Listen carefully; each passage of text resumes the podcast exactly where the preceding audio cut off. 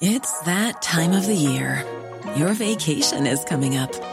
You can already hear the beach waves, feel the warm breeze, relax, and think about work. You really, really want it all to work out while you're away. Monday.com gives you and the team that peace of mind. When all work is on one platform and everyone's in sync, things just flow wherever you are. Tap the banner to go to Monday.com.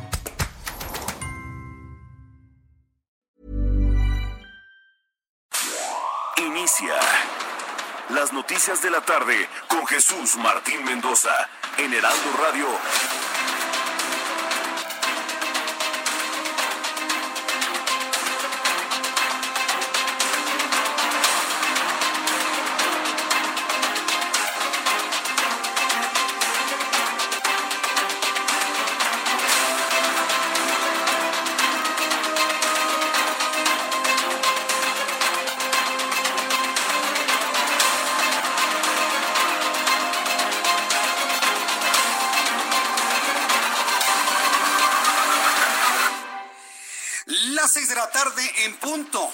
Centro de la República Mexicana. Bienvenidos a todos nuestros amigos en la República Mexicana que escuchan las noticias a esta hora de la tarde en el Heraldo Radio en una enorme red de emisoras en toda la República Mexicana.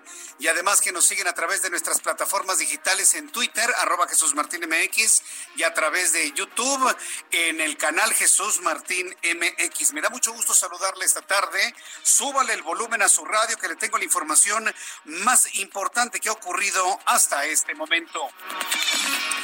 En primer lugar, le informo que los gobernadores de la República Mexicana y la Secretaría de Gobernación se pusieron a analizar el reinicio de la nueva normalidad, es decir, del retorno a la actividad económica en la República Mexicana. Hubo un nutrido intercambio de opiniones y de ideas entre los gobernadores y también con la secretaria de Gobernación, la señora Olga Sánchez Cordero. En su momento, el gobernador de Jalisco, perdón, de Nuevo León, el gobernador de Nuevo León, Jaime Rodríguez, alias El Bronco, como también se le conoce, comentó lo siguiente. Lo que estamos haciendo en los estados todos es tratar de detener el virus, pero también tratar de que la gente tenga que comer. Y yo creo que esta eh, tensión, como coincido con el gobernador de Chihuahua, coincido con él y con el gobernador de Tamaulipas, en el sentido de que no, pueden, no podemos seguir con esta ruta en la que la federación dice una cosa y nosotros decimos otra. Efectivamente, tiene toda la razón, toda la razón Jaime Rodríguez, y eso es lo que le he venido diciendo a lo largo de todas estas semanas. No es posible que sigamos en esta tónica, donde el presidente tiene su idea, su vista, su, su realidad, su normalidad. Él él en su propio interior no quiere ver las realidades y los gobernadores van por otro lado. Pero lo peor de todo es que ni la secretaria de Gobernación ni ningún otro secretario de Estado son capaces de decirle al presidente, está usted mal, presidente. Tenemos que ir en coincidencia con los gobernadores. Ah, no, es la realidad y la terquedad del propio presidente de decir que ya no pasa nada y de que está la normalidad. En mi cuenta de Twitter, vea usted la gira que ha hecho a Yucatán el presidente. Ve usted cómo todos los funcionarios del Estado están con cubrebocas y López Obrador no. Es verdaderamente insólito e inaudito que tengamos un presidente que sabiendo el problema de enfermedad que hay, no use cubrebocas porque simplemente no quiere no utiliza gel, lo han reportado la gente cercana que el presidente no usa gel y niega colocarse un cubrebocas en sus eventos públicos. Vea las fotografías en mi cuenta de Twitter, arroba Jesús Martín MX. Y eso es lo que le están reclamando los gobernadores a la secretaria de Gobernación, Olga Sánchez Cordero. Entonces, con esto, integrantes del Gobierno Federal y la Conferencia Nacional de Gobernadores mantuvieron esta videoconferencia en donde escuchamos a Jaime Rodríguez el reclamo de que la federación no voltea a ver las exigencias de los mandateros estatales para resolver la problemática generada por esta crisis. También le informaré que en Yucatán, el presidente de la República, López Obrador, sin cubrebocas, López Obrador cubrebocas y más acudió a la antigua estación del tren de Maxcanú, al pie de la vía férrea, frente a una locomotora, dio el segundo banderazo de inicio a las obras del tren Maya. Vamos a escuchar lo que dijo en ese momento quien gobierna este país. Tiene que haber un cambio de actitud en las empresas dedicadas a la construcción, que cumplan, que sean responsables que se acabe el influyentismo en la entrega de las obras, que no haya sobornos, que no haya moche, que no haya corrupción, que podamos tener una relación transparente, honesta entre las empresas y el gobierno. Bien, pues esto fue lo que comentó el presidente de la República. En unos instantes le voy a subir más el volumen para la gente que me dice que no escuchó nada del presidente. ¿Le podemos subir más el volumen, por favor, este Orlando? Y mientras tanto, le estoy eh, mostrando las fotografías a través de YouTube de un presidente que niega usar cubrebocas. A su lado, todo eh, el cuerpo de gobierno del estado de Yucatán con sus cubrebocas debidamente resguardados y un presidente de la República que no usa porque lo niega a usar. Entonces, ¿cómo le vamos a creer a un hombre que dice que ya no moches, ya no corrupción, cuando es un hombre que no pone el ejemplo? Y hay que decirlo con toda claridad, y le digo a mis compañeros periodistas que lo digan con la misma intensidad. El hombre tiene que poner el ejemplo. Y si no va a poner el ejemplo, entonces lo vamos a exhibir como él mismo lo hace, mostrándose a todo el mundo como que a él lo protege. ¿Quién lo protege? ¿A qué santo, a qué demonio le reza para que no se contagie? No puede ser que haga esto, es irresponsable del presidente de la República. Entonces, ahí lo tenemos sin cubrebocas y nos han dicho, la gente que sigue sus giras, que él niega colocarse el cubrebocas. Se lo han entregado. Presidente, para usted, no, no, no, no, yo no, yo no uso. Ah, Chihuahua, ¿y por qué no usa? ¿Qué sabe el presidente? ¿De verdad es de la gente que cree que no existe el coronavirus? Ese es el mensaje que está enviando el presidente de la República. Mucha gente ha vivido en carne propia que sí existe y él dando el ejemplo de que no existe. Es verdaderamente preocupante paralelo a la información de Yucatán. Rápidamente le informo que a través de un operativo conocido ahora como Operativo Agave Azul, la Unidad de Inteligencia Financiera realizó el bloqueo de cuentas de 1.939 vinculados al cartel Jalisco Nueva Generación. La información completa más adelante aquí en el Heraldo Radio. También informaré que el Servicio Meteorológico Nacional alertó a la población ya que la depresión tropical 3 en el Golfo de México se convirtió en la tormenta tropical Cristóbal, la primera. Se esperan fuertes lluvias en Chiapas, en Campeche, en Oaxaca, en Quintana Roo, en Tabasco, en Yucatán. Y así, de esta manera, le estamos informando a nuestros amigos que nos escuchan en estas partes del país a que extremen precauciones. También le informo en este resumen de noticias que por medio de un video en Twitter, Arturo Herrera, quien es el secretario de Hacienda y Crédito Público, comentó que la recuperación económica del país será rápida, pero asimétrica.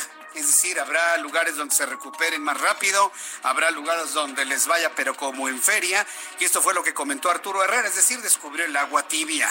Y también le informo que Estados Unidos emitió una alerta a México por el extravío de una fuente radiactiva en Texas. La advertencia es para Chihuahua, para Coahuila, para Nuevo León y Tamaulipas. Las cosas no se pierden, pues ni se le caiga de la bolsa quien la llevaba. Se la robaron, por supuesto y están advirtiendo en los estados fronterizos con Texas para que si alguien ve esta fuente radiactiva, le tendré todos los detalles más adelante, pues inmediatamente llamen al 911 para reportar su ubicación. También informo que este martes Nueva York amaneció con zonas de la ciudad arrasadas por los saqueos de la noche anterior, que dejó más de 700 arrestos durante el primer toque de queda decretado en la ciudad.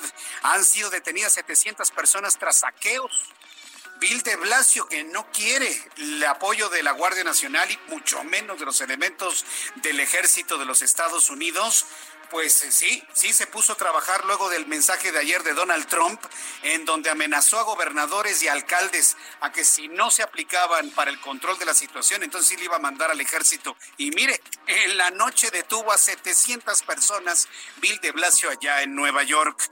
También le informaré que la Organización Panamericana de la Salud advirtió que si la transmisión del nuevo coronavirus sigue creciendo, es un indicativo de que la economía mexicana no se debe abrir la OPS, la Organización Panamericana de la Salud, que no es otra cosa más que la Organización Mundial de la Salud, pero enfocada hacia, hacia América, bueno, pues está en este momento advirtiéndole a México que no se debe abrir la economía.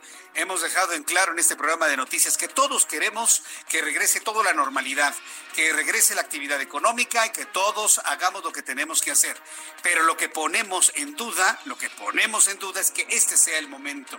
Vemos a un presidente que ponía, podía posponer la puesta en marcha de la construcción del tren Maya o hacerlo de manera simbólica dentro de uno o dos meses. Ah, no, tiene que ser el día de hoy. Esas son las necedades que está en este momento señalando la Organización Panamericana de la Salud. Dice que si sigue creciendo el coronavirus es un indicativo de que la economía mexicana no debe abrir. Alguien le está mintiendo al presidente de la República y hay alguien que ya tronó y ya se lo dijo el presidente. Le están mintiendo, presidente. Entonces vamos a ver cómo van a seguir las cosas en todo esto, que ya se ve finalmente que ya no todos están a pie juntillas de acuerdo con lo que dice el presidente de la República. La OPS es uno de ellos. El Infonavit informó que duplicó el crédito para el mejoramiento de la vivienda y a través del programa Mejoravit se podrán solicitar 125.190 pesos en lugar de los 59.954 que se daban anteriormente. Y es que el Infonavit también sabe que todos los implementos para la construcción han subido de precio durante estos últimos tres meses. Lo platicaremos más adelante aquí en el Heraldo Radio. Cuando son las seis de la tarde con diez minutos, le informo que hoy murió el actor mexicano, el artista mexicano Héctor Suárez. No nada más fue un comediante, sino que fue un actor de talla completa. Un hombre que con sus personajes y su forma muy peculiar de hacer reír hizo una crítica social, política, económica de nuestro país en los últimos años, Héctor Suárez había tomado el papel de un profundo crítico y activista en lo social y en lo político. Héctor Suárez, que había retomado sus actividades a través de las redes sociales, a través de videos de Instagram y de TikTok, finalmente encontró la muerte a los 81 años de edad. Murió en su residencia de Lomas de Cocoyoc el día de hoy a consecuencia de un cáncer que padecía desde hace muchos años. Descansa en paz Héctor Suárez y le enviamos un saludo a su familia a Héctor, Suárez, Gómez, con quien platicaré, espero, esta semana, para hablar del legado que deja Héctor Suárez a la comicidad mexicana, pero sobre todo al activismo político y al activismo social. Vamos a platicar y lo buscaré en esta semana a Héctor Suárez Gómez una vez que evidentemente pase todo el tiempo de, de luto en torno al gran actor mexicano Héctor Suárez, quien falleció el día de hoy. Son las seis de la tarde con 11 minutos. Vamos a revisar la información en las entidades de la República Mexicana. Mayeli Mariscal, nuestra corresponsal en Guadalajara, Jalisco, nos informa. Adelante, Mayeli. Hola, ¿qué tal? Muy buenas tardes. Buenas tardes a todo el auditorio. Así es, el presidente de la Cámara de Comercio de Guadalajara, Javier Orendain, pidió a las autoridades estatales que den claridad a los criterios de apertura. Esto debido a la reactivación económica que se inició justamente ayer lunes. Sin embargo, muchos de los negocios se les impidió abrir sus puertas. Esto debido a que se dijo eh, eran eh, algunos negocios que se encontraban sobre todo en plazas comerciales, a pesar de contar con los distintivos que se les otorgó por parte de la Secretaría del Trabajo. Y es por eso que ahora el comercio organizado está pidiendo que no exista confusión, que se dé claridad en estos criterios de apertura y comentar que por lo pronto, eh, pues estamos eh, con 2.766 casos positivos en, de coronavirus aquí en Jalisco, 151 decesos y una ocupación hospitalaria de 21.16, es decir, hay 281 personas internadas en hospitales positivos de coronavirus y también en los tianguis se han estado estableciendo algunos filtros para los visitantes de estos comercios. Esa es la información desde Jalisco. Muchas gracias por la información, Mayeli. Hasta pronto, que te vea muy bien, Mayeli Mariscal, en Guadalajara, Jalisco. Saludo con mucho gusto a Leticia Ríos, nuestra corresponsal en el Estado de México. ¿Cuál es la actualización sobre COVID-19 que nos tienes el día de hoy? Adelante.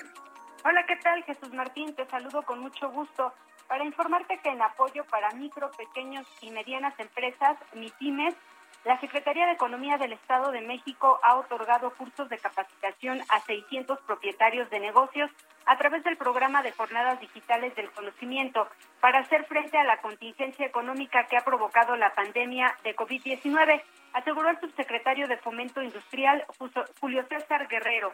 El funcionario destacó que más del 90% de las 700.000 empresas que están establecidas en el Edomex son MIPIMES, las cuales serán las más afectadas por la desaceleración económica que ha generado el periodo de contingencia. Dijo que se trata de negocios familiares que en un 50% trabajan en la informalidad y que carecen de herramientas en temas financieros, en uso de tecnología y de administración para poder sobrevivir. Estos cursos son otorgados por diferentes universidades públicas y privadas. Además de las empresas también se ven beneficiados emprendedores. Entre las instituciones que están otorgando estos cursos está la Universidad Autónoma del Estado de México y la VM Campos Lomas Verdes. Eh, Jesús Martín, es lo que te puedo informar. Hasta el momento, eh, más de 15 mil personas positivas a COVID-19 aquí en el Estado de México. Correcto, Leti. Muchas gracias por la información desde el Estado de México. Muchas gracias. Muchas gracias, que te vaya muy bien. Leticia Ríos, desde Toluca, en el Estado de México. Son las 6 de la tarde con 14 minutos. Saludo a mis compañeros reporteros urbanos, periodistas especializados en información de ciudad. Daniel Magaña, quiero saludarte. Bienvenido. ¿Dónde te ubicas? ¿Qué tal, Jesús Martín? bueno, pues tenemos información de la zona del viaducto para las personas pues que avanzan en este momento en dirección hacia la zona oriente. Fíjate que están llevando a cabo, eh, pues debido a que no hay mucha actividad vehicular, estos llamados carrusel por parte de elementos de la Secretaría de Seguridad Ciudadana del área de tránsito, pues para regular la velocidad. Y es que en algunos tramos en los cuales es escasa esta actividad vial, bueno, pues muchos automovilistas exceden el límite de velocidad en dirección hacia la zona del aeropuerto, así que bueno, pues continúan estos operativos para bueno, pues evitar que se excedan los límites de velocidad y sobre todo, pues evitar que se vaya a provocar algún accidente en esta zona del viaducto, que se traslada también hacia la zona del eje 3 Oriente, o bien se incorpora hacia el circuito interior, la zona de pues, Río Churubusco. El reporte, Martín, muy buena tarde. Gracias por la información, Daniel Magaña. Hasta luego. Hasta luego, que te vaya muy bien. Vamos con Israel Lorenzana. ¿En qué punto del Valle de México te ubicas, Israel? Jesús Martín, muchísimas gracias. Muy buenas tardes. Estamos ubicados en calles del centro histórico, para ser precisos, Izazaga y 20 de noviembre. Hemos notado ya un incremento importante de vehículos en esta zona, además también un incremento también importante de personas en calles del centro histórico. En la serie vehicular, para quien viene a través de la avenida San Pablo y se incorpora a Izazaga, va a encontrar ligeros asentamientos precisamente al cruce con Pino Suárez, aquí en 20 de noviembre, y más adelante en el ex central Lázaro Cárdenas. Únicamente se trata de lento cambio de luz en los semáforos. Jesús Martín, no hay que perder la calma, ya que superando este punto la circulación mejora con dirección hacia Salto del Agua o nuestros amigos que siguen su marcha hacia la zona de Valderas. El sentido opuesto a través de Fray Servando con dirección hacia Congreso de la Unión sin ningún problema. Circulación aceptable, algunos asentamientos a la altura de la viga, nada para pensar en alternativas, ya que también superando este punto la circulación mejora para nuestros amigos que se incorporan con dirección hacia Congreso de la Unión o los que siguen su marcha con dirección hacia la zona de Troncoso. Jesús Martín, la información que te tengo. Muchas gracias por la información, Israel Lorenzana. Hasta luego. Hasta luego, que te vaya muy bien. Nuestros compañeros reporteros urbanos, revisando lo importante que sucede en la República Mexicana, con nuestros corresponsales, por supuesto. Y cuando son las 6 de la tarde con 17 minutos, vamos a revisar lo que sucedía un día como hoy, 2 de junio, en México. Abraham Arreola.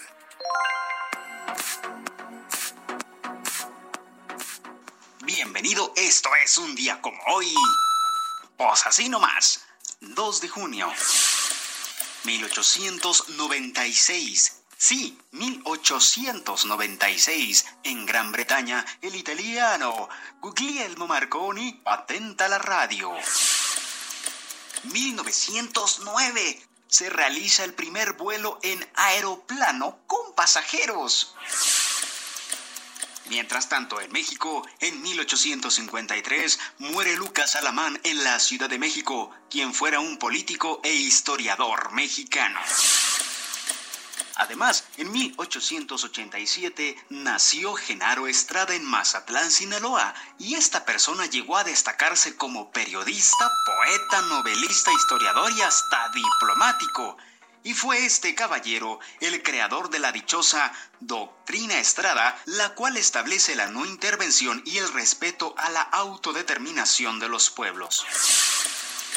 Además, hoy en todo el mundo se celebra el Día Internacional de la Trabajadora Sexual, la cual es una conmemoración que recuerda a la discriminación que sufren estas personas durante toda su vida, así como las condiciones bajas que tienen su trabajo.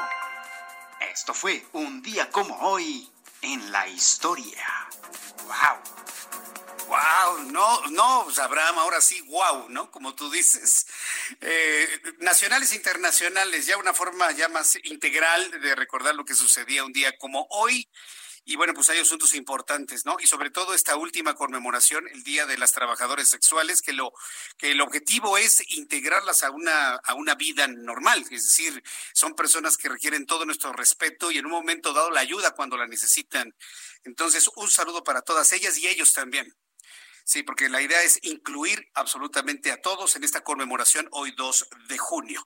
Rápidamente quiero informarle que el pronóstico del tiempo para la Ciudad de México para el día de mañana es de tiempo completamente caluroso con nublados vespertinos con una temperatura máxima de 26 y una mínima de 13. En Guadalajara, Jalisco, una mínima de 17 y una máxima de 34 para mañana con lluvias vespertinas. En Monterrey, Nuevo León, mínima 21, máxima 31. A nuestros amigos que nos escuchan allá en Monterrey, gracias por estar en sintonía y redescubrirnos, de verdad, redescubrirnos en estas frecuencias ahora de frecuencia modulada allá en, en, Monterrey, Nuevo León.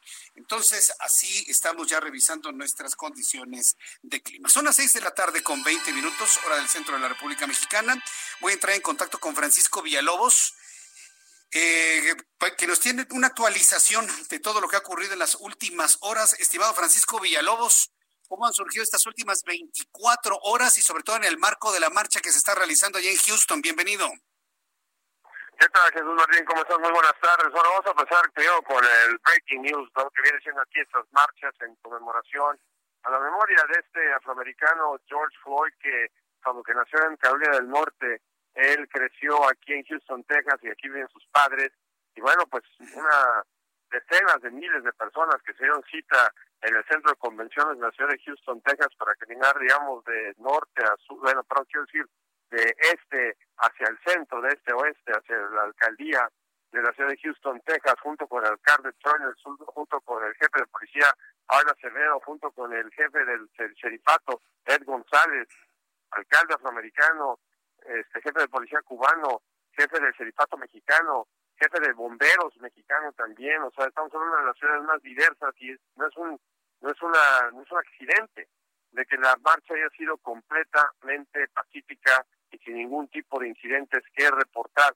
Lo único, lo único, el, ahora sí que el arroz negro de esta marcha, querido amigo, es de que habían miles y miles de personas y el 98.5 personas de ellas no traían el cubrebocas y no mantenían la sana distancia tristemente se les olvida que estamos en plena plena pandemia y yo creo que ya como que la pandemia ya nos hizo tan popular después de esos esos asuntos tan tan tristes después de el linchamiento de este afroamericano a manos de un oficial de policía allá en Minneapolis que se nos olvida que estamos o sea la pandemia no se ha acabado Martín o sea y no se ha encontrado la cura y no se ha encontrado la vacuna y aquí el temor de las autoridades del la tercera ciudad más conglomerada de la Unión Americana, que es la ciudad de Houston, Texas, es de que toda esta cuarentena, desde febrero hasta la fecha, haya valido cacahuate con estas, con los disturbios primero, con las marchas primero, no tanto disturbios aquí en Houston, pero las marchas primero, esta marcha que acaba de pasar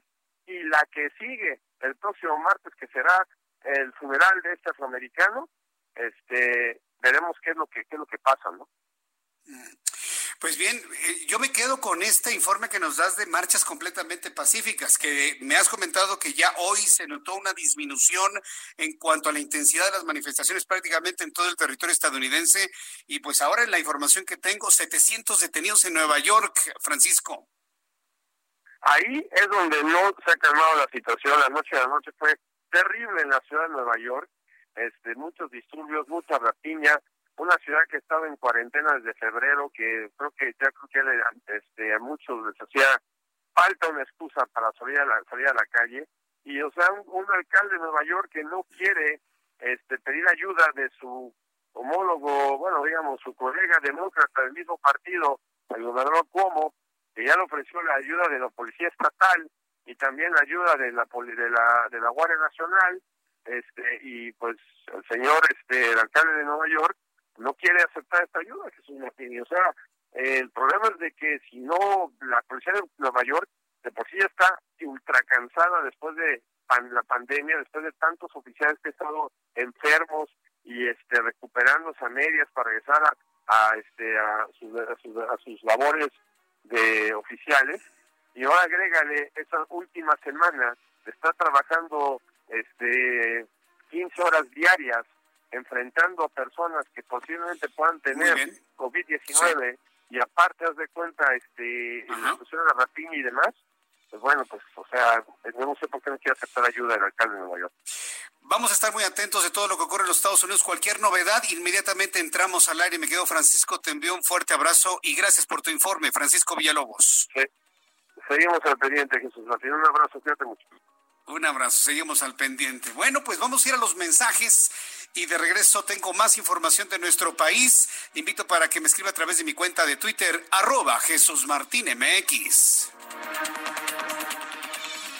Escuchas a Jesús Martín Mendoza con las noticias de la tarde por Heraldo Radio, una estación de Heraldo Media Group. Escucha las noticias de la tarde con Jesús Martín Mendoza. Regresamos.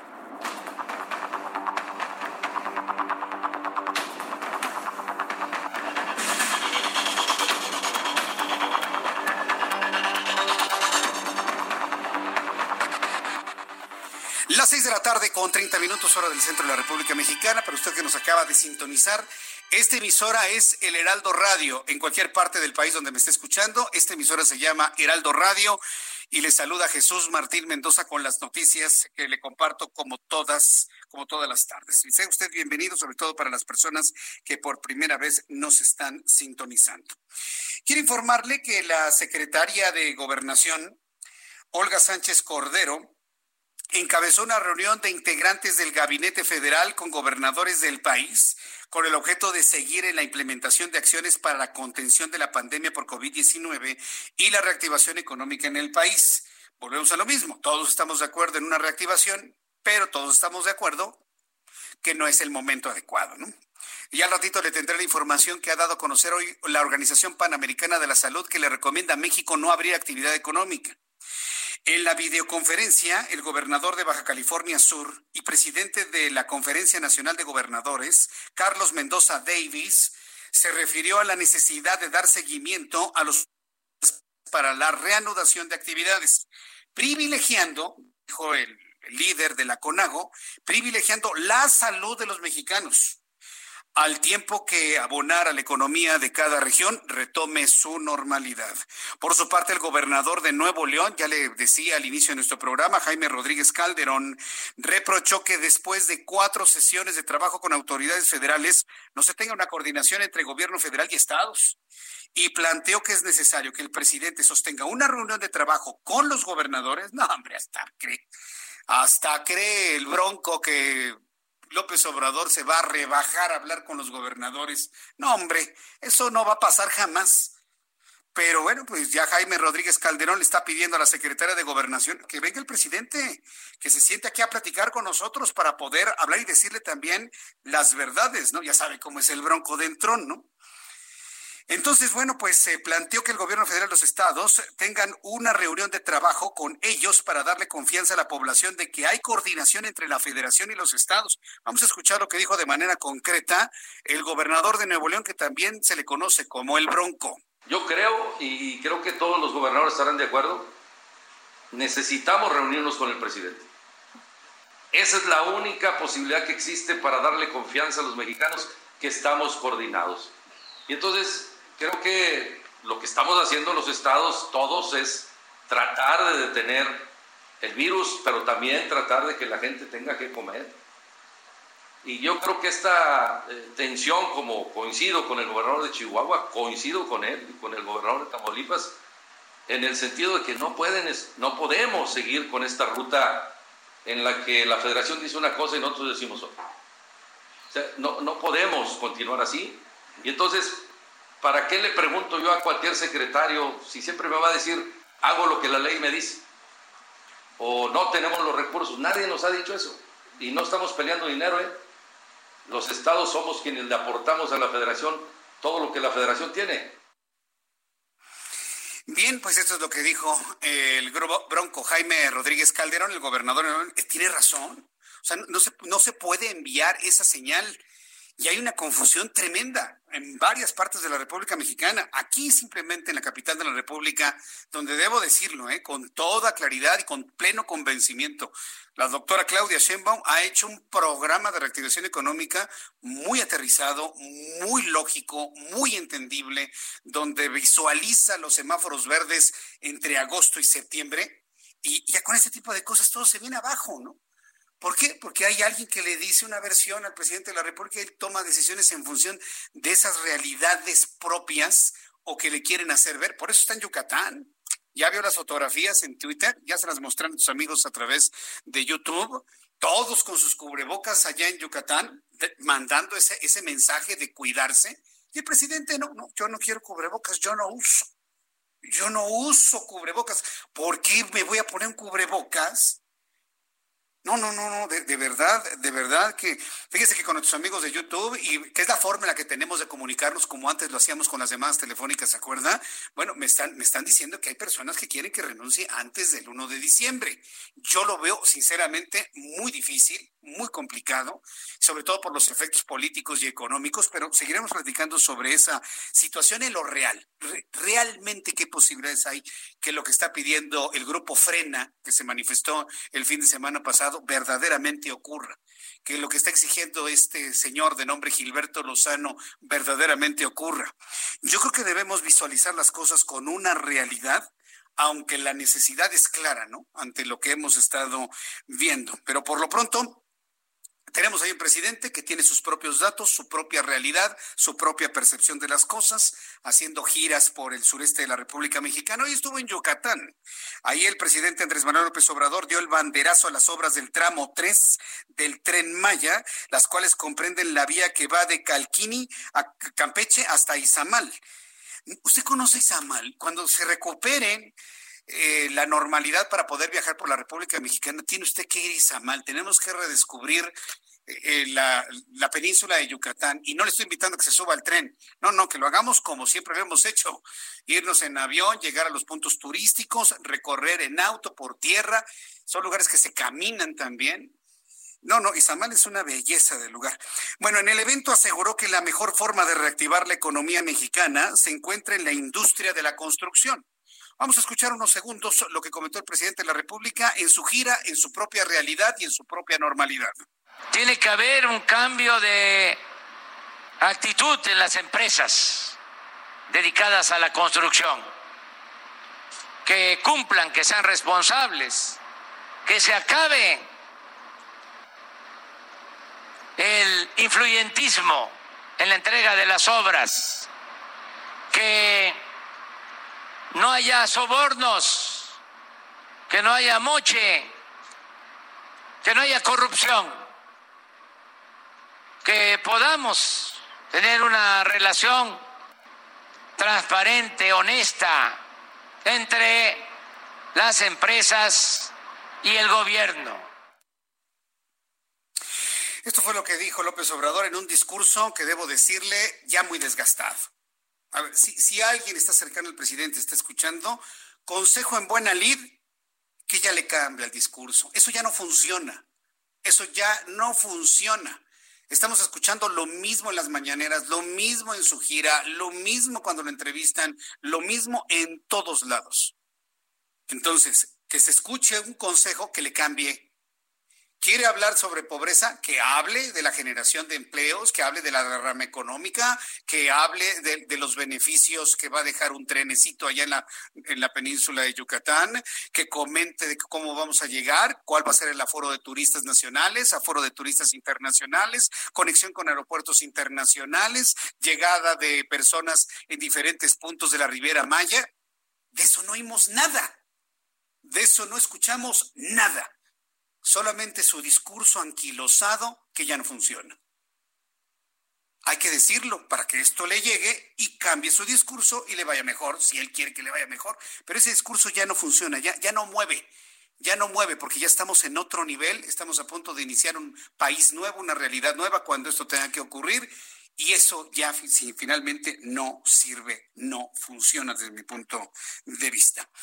Eh, en unos instantes voy a platicar con eh, Gabriela Quiroga, ella es diputada local del Partido de la Revolución Democrática, ya la tengo en línea. Fíjese que muy interesante esto, ahora que estaba viendo al presidente de la República, pues por momentos se le juntan, por momentos se le separan, no utiliza cubrebocas, pero independientemente de las decisiones que él ha tomado, ¿qué debemos hacer nosotros, la población en general, en este llamado a una normalidad en cuanto al aforo en parques, en lugares públicos. Por ejemplo, hoy, aquí en la capital de la República, para nuestros amigos que nos escuchan en todo el país, tenemos un bosque que se llama Bosque de San Juan de Aragón, está en la zona noroeste, de la Ciudad de México. Eh, tiene, digamos, un espejo de agua artificial, tiene un zoológico que ha estado un poquito abandonado, algunos árboles se enfermaron, tuvieron que cortarlos, está muy pelón el bosque de Aragón, pero ya sembraron nuevos árboles. Ha sido todo un reto ese bosque. Bueno, permaneció cerrado durante todo este tiempo y hoy se anuncia una primera apertura de una tercera parte del bosque de Aragón. Lo pongo como ejemplo porque debe haber un protocolo, debe haber un lineamiento para evitar que muchas personas se congreguen en un punto y el, se eleve el riesgo de contagios. Y sobre todo, por ejemplo, este Bosque de Aragón que está en la delegación Gustavo Amadero, que son de las delegaciones o de las alcaldías que han reportado más casos de COVID-19. En la línea telefónica, la diputada local del Partido de la Revolución Democrática, Gabriela Quiroga Anguiano. Diputada, me da mucho gusto saludarla. Bienvenida al Heraldo Radio. Muy buenas tardes. Hola, buenas tardes. ¿Cómo están? Eh, gracias por, por el espacio. Eh, un saludo por allá a todos y a todas las personas que nos escuchan. Muchas gracias, diputada. ¿Cuál es eh, la estrategia que usted está proponiendo? Habla de una vigilancia de aforo a parques para evitar contagios, pero ¿cómo se puede hacer esta vigilancia y quién debería hacerla? Pues, bueno, para empezar, considero que es una medida apresurada, todavía es que no se ha este, pues disminuido los casos de contagio en la ciudad, sobre todo pues como tú sabes en Iztapalapa y en, Gustavo Madero, debe haber eh, una vigilancia muy muy precisa este, en cuanto al, aforo de, de estos eh, espacios que se van a abrir para la visita de las personas. Este, pues un control en, en, el tema de la gente que va entrando y que cuente con todas las medidas eh, de, seguridad, este, me refiero a, seguridad este, sanitaria, el uso de cubrebocas, eh, eh, el uso de mascarilla, ¿no? Este, y pues sobre todo tener mucho cuidado con con las, las personas más vulnerables, ¿no? Me refiero a los niños, a los adultos mayores, que, que pues no está de más eh, extremar cuidados en este momento en el que no, no hemos este, presentado casos a la baja ¿no? de, contagio. A ver, pero para empezar, diputada, usted como diputada aquí en la capital de la República, ¿Está usted de acuerdo en todas estas eh, mensajes que envía, se envía desde la Federación para iniciar una nueva normalidad? La Ciudad de México estamos en semáforo rojo, rojísimo, diría yo. Eh, y bueno, si usted sale a las calles, a mí me sorprende y hasta me preocupa la cantidad de gente que ya empezó con un dinamismo rayando en lo normal. ¿Usted qué opina? Pues mira, eh, no, es, no es la primera vez que lo comento que esta es una medida apresurada. Eh, sin embargo, también pues hemos estado escuchando como mensajes confusos, ¿no? Por un lado, primero nos dijeron que el cubrebocas no era necesario, este, luego que siempre sí, luego este, ya vemos que dan las conferencias con cubrebocas, del presidente en gira y sin cubrebocas, entonces me parece que, que hay una serie de mensajes encontrados que eso no permite que, pues, que la población también tome en serio lo que está sucediendo, ¿no? Eh, no hay como un mensaje contundente de lo que está pasando, es grave y que tenemos que cuidarnos porque pues si no, no vamos a poder regresar este, a la normalidad, ¿no? Entonces, eh, me parece que es muy grave todo todo esto que se está presentando y pues lo que están haciendo ahorita eh, con el tema de abrir parques, pues es eh, invitar a la gente a salir, ¿no? Entonces, cuando yo he salido a, hacer compras, este, ¿no?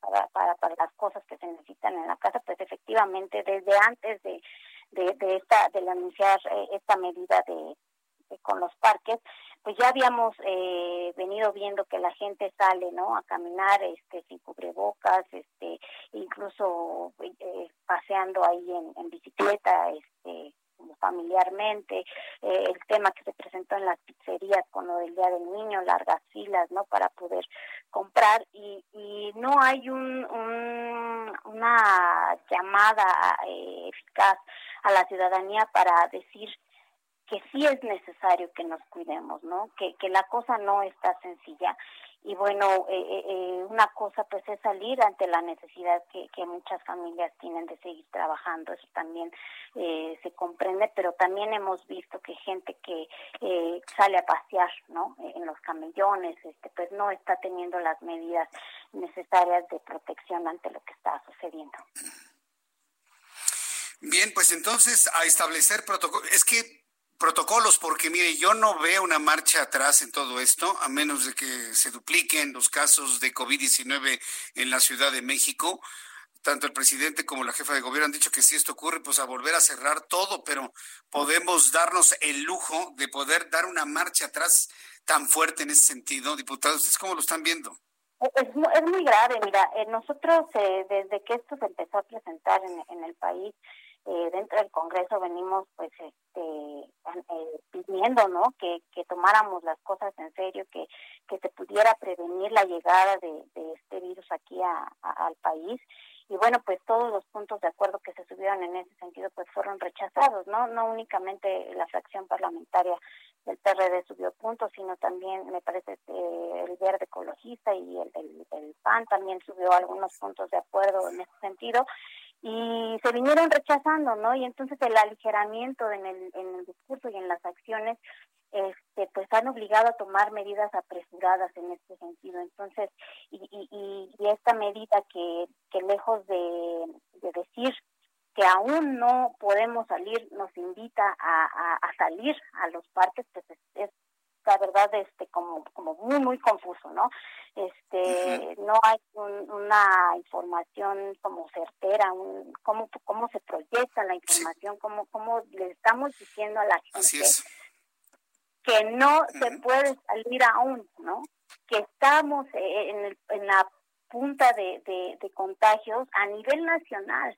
no entonces este la verdad es que estamos ahí pendientes de las cosas, hemos venido proponiendo algunas eh, otras eh, cosas con, con todo esto de, de la pandemia este, uh -huh. y pues, bueno, seguiremos atentos. ¿no?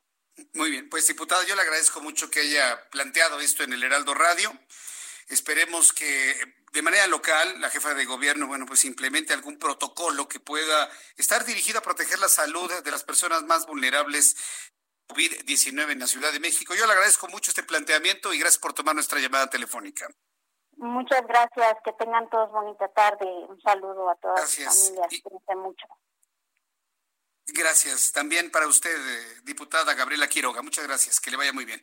Hemos conversado con la diputada del PRD, Gabriela Quiroga Anguiano. Está bastante preocupada por este asunto está muy preocupada con el asunto de una apertura de actividades y sobre todo eh, el llamado o la invitación para ir a áreas verdes. Hoy, por ejemplo, estuve en alguna de las colonias de la delegación Benito Juárez y en el recorrido que estuve haciendo vi algunas áreas verdes cerradas. Es decir, todavía hay áreas cerradas, eh, públicas, al, al acceso general. Entonces, lo que tenemos que hacer es verdaderamente cuidarnos, mantenernos en casa, las personas que necesiten salir porque necesitan trabajar, háganlo, pero entonces cuídense, usen cubrebocas, lávense las manos. Este, por ejemplo, yo conozco una persona que me dijo, ay Jesús Martín, ¿cómo voy a ir a trabajar si le tengo terror subirme al transporte público? Me he estado cuidando todos estos meses de no contagiarme de nadie y ahora ya en mi trabajo me dicen que ya debo ir a mi trabajo y pues dice, pues me voy a ir en una bicicleta o me voy a ir en una motocicleta, como sea, pero no me subo al transporte público. Y entonces tenemos fenómenos de, este, de esta naturaleza. ¿Qué va a pasar con los que muchos, muchos en el resguardo sin clases? O sea, que disfruten un poco de parque, un poco de verde, un poco de pasto. Pero hay que tomar en cuenta que eso implica un enorme riesgo para cómo están las cosas el día de hoy. Hoy la Organización Panamericana de Salud, el, la Organización Panamericana para la Salud, que es la Mundial de la Salud, pero enfocada a lo que es América y sobre todo para el mundo hispanoparlante, ha insistido a México concretamente que si los casos de coronavirus siguen subiendo, no se debe abrir la actividad económica en nuestro país. Ya lo dice la Organización Panamericana de la Salud, pero pues, ¿qué hacemos? Dígame usted qué hacemos. Muchos fenómenos se mantienen igual y uno de los fenómenos sociales que se mantienen igual lamentablemente aún con la pandemia y el resguardo es la inseguridad, es la violencia. Hoy el secretario de Seguridad y Protección Ciudadana, Alfonso Durazo, descartó que con la nueva normalidad, estos y sus letreritos y sus y sus ideas, ¿no? Que con la nueva normalidad haya riesgo de que repunte la violencia e inseguridad a la par de la reactivación económica, afirmó que no quieren dramatizar con el tema. Pues, pues, don Alfonso Durazo, con todo respeto, eso dígaselo al presidente de la República, porque el que ha hablado de un incremento en la inseguridad, el que se ha preocupado porque no bajó la seguridad durante el resguardo de la pandemia, fue el propio presidente en las mañaneras. Dígaselo a él. Alfonso Durazo afirmó que todos los días el gobierno federal está pendiente de esta situación y en caso de que se presenten eh, casos en el regreso a la nueva normalidad, las autoridades los atenderán de manera oportuna. Vuelvo a decirle a Alfonso Durazo, quien ha hablado de eso ha sido el presidente. Y él dijo que si hay un rebrote, que no puede haber ningún rebrote cuando el brote apenas está surgiendo, dijo que nos vamos a encerrar otra vez todos. Esto fue lo que dijo Alfonso Durazo. Estamos pendientes, no eh, queremos eh, dramatizar. Hay voces que eh, señalan riesgos. En este momento no hay nada que esté fuera del ámbito de, del control y de la atención de esta mesa de trabajo. Esto fue lo que dice Alfonso Durazo. Dice que no quieren dramatizar. Bueno, yo no creo que nadie esté dramatizando. Yo creo que sabemos que hay mucha gente muy mala en México. Hay, hay, gente mala leche también y hay gente que está deseando perjudicar a los demás. Y eso no es dramatizar, señor secretario. Eso es una realidad muy triste, muy lamentable. Entonces, sin dramatizar, yo sí le digo a usted que revise siempre sus ventanas, que revise usted sus chapas. Si usted tiene dudas de quién posee llaves de su hogar, cambie chapas. Así de sencillo, cambie, cambie chapas, revise seguridades en ventanas, incremente su seguridad y no por tener un miedo, simplemente porque es algo que tenemos que hacer en algún momento de la vida. Vive en una casa sola, bueno, incremente las seguridades, ponga vigilancias. Eh, vive usted en una unidad, habitacional, reúnase con sus vecinos y hablen entre ustedes de qué manera pueden incrementar la seguridad en sus departamentos. Lamentablemente los asaltos a casa habitación se siguen dando en la República Mexicana. Entonces, lejos de hacer un llamado que todo el mundo se enoje o se asuste, no, no, no.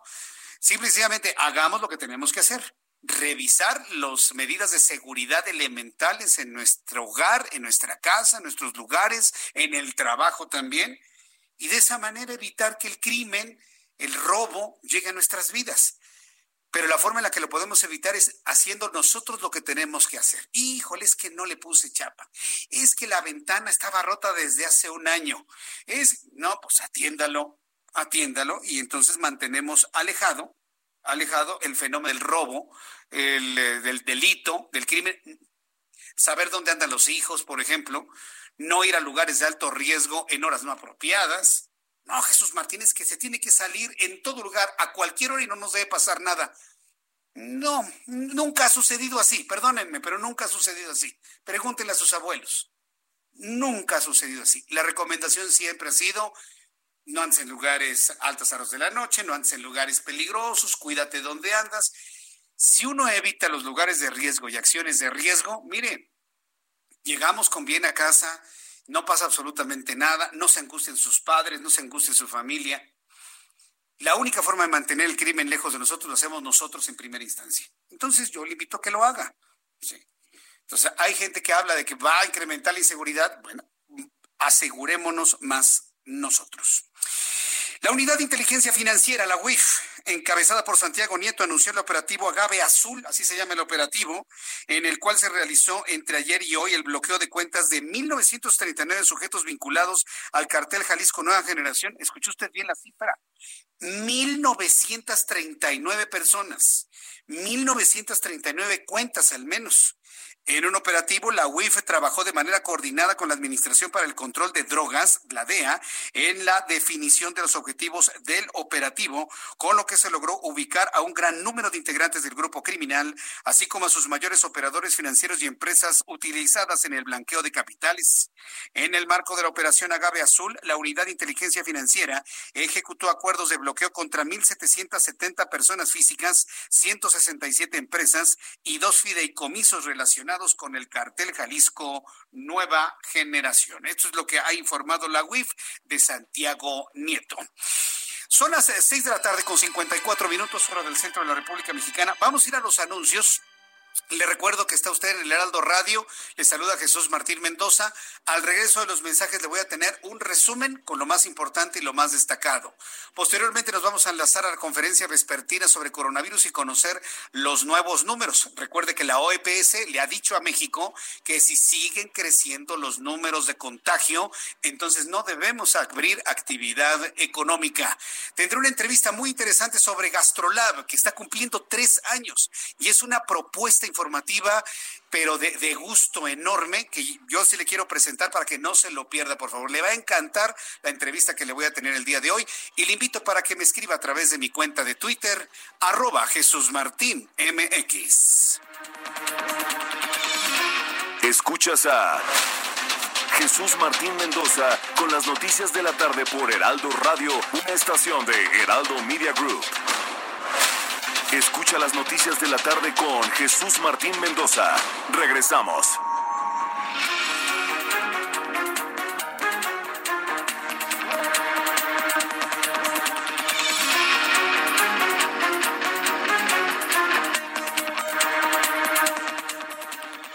Son las 7 en punto, 19 horas en punto, hora del centro de la República Mexicana. Escucha usted el Heraldo Radio y yo soy Jesús Martín Mendoza que le acompaño con la información. Quiero informarle que murió Mario Vázquez, fundador del Museo Nacional de Antropología. Este martes murió a los 96 años de edad el museógrafo Mario Vázquez, fundador del Museo Nacional de Antropología.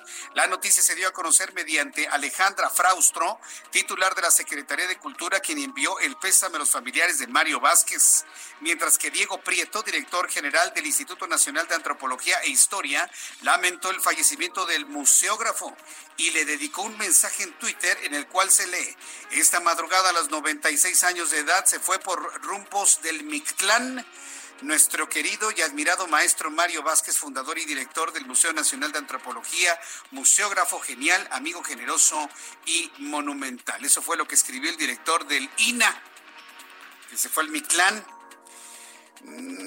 Bueno, y tras la reunión entre la CONAGO, el Gabinete Federal de Autoridades de Salud, el gobernador de Tamaulipas, Francisco García aseguró que la nueva normalidad es una transferencia de responsabilidad de la federación a los estados. Sin embargo, no cuenta con reglas ni presupuesto.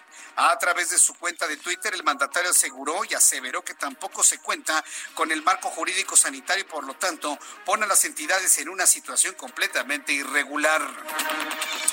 También le informo que el precio de la cerveza se regularizará en 15 días, estima la Procuraduría Federal del Consumidor. El Procurador Federal del Consumidor, Ricardo Sifil, estimó que en 15 días se va a regularizar el precio de las cervezas después de que llegó a triplicarse por el cierre de su producción ante la pandemia de coronavirus hasta por un 40%. El funcionario dijo que en sus ciudades turísticas fue menor el aumento del precio de las cervezas, pues la tenían almacenada, mientras que en el norte del país y la Ciudad de México subió mucho más, fue lo que comentó el propio Procurador Federal del Consumidor.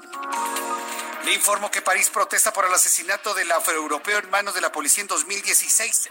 Europa y Francia, contagiada por lo que ocurre en los Estados Unidos, está viviendo lo siguiente. Miles de personas en Francia protestan por la muerte hace cuatro años de un hombre negro bajo custodia policial, apoyado también en las protestas por George Floyd en los Estados Unidos. Traore murió después de que un policía lo inmovilizó durante un arresto. Y le informo también en este resumen que Río de Janeiro, una de las ciudades más afectadas por el coronavirus en Brasil, lamentablemente o lentamente comenzó a reanudar las actividades económicas más de dos meses después de que los negocios no esenciales fueron obligados a cerrar. Hasta hoy Río tenía más de 30 mil casos confirmados de COVID-19 y 3.671 decesos. Las autoridades dijeron que vigilarán la situación y que en caso de ser necesario volverán a implementar algunas medidas. Ha iniciado la conferencia vespertina sobre coronavirus. Encabeza, como todos los días, Hugo López Gatel, un hombre en el centro del huracán, un hombre en el centro de la noticia, un hombre alabado y también criticado de manera durísima, junto con José Luis Salomía, quien es el director de epidemiología, quien parece que va a ser el encargado, como todos los días, de leer los datos técnicos en donde pues en este momento ya se empieza una explicación de todos los datos técnicos. Antes de enlazarme a la conferencia vespertina con José Luis Salomía, quien da a conocer los datos técnicos, quiero recordarle lo que eh, se informó el día de ayer. Recuerde que aquí en el Heraldo Radio estamos haciendo una comparación, no lo hace la Secretaría de Salud por orden del presidente, de no hablar mucho de los muertos, ya sabe cómo son estas cosas, pero a nosotros sí nos importan porque son mexicanos, son familias mexicanas que se enlutan por la muerte de uno de sus integrantes. Y estas personas muertas pueden, lamentablemente, yo espero que no, pero pueden ser un familiar, pueden ser un amigo, pueden ser un vecino, pueden ser un maestro de usted que me escucha. Entonces, por lo tanto, no puede nada más darse un número así a la ligera y vámonos a otra cosa. Por supuesto que no. Estamos hablando de que han muerto 10.167 mexicanos en los últimos en las últimas semanas por la pandemia de coronavirus. Hasta el día de ayer se informaba de 93.335 personas acumuladas en contagio, 16.303 activas, 38.497 sospechosas. Los otros datos de las personas que resultaron negativas y a las que le hicieron la prueba, la verdad, eso está de más. Eso nada más es para dar la impresión de que sí se hacen pruebas en un país que no hace pruebas y eso me parece completamente claro señalarlo. Nos enlazamos directamente hasta el Salón Tesorería en el Palacio Nacional, donde en este momento inicia la conferencia vespertina sobre coronavirus y vamos a escuchar la actualización de los datos a nivel internacional. Escuchamos. Vemos en la siguiente diapositiva en comparación al día de ayer. Aquí está, 23% es la cantidad o la proporción, perdón, de casos, del total de casos que hasta el momento se han acumulado en todo el mundo,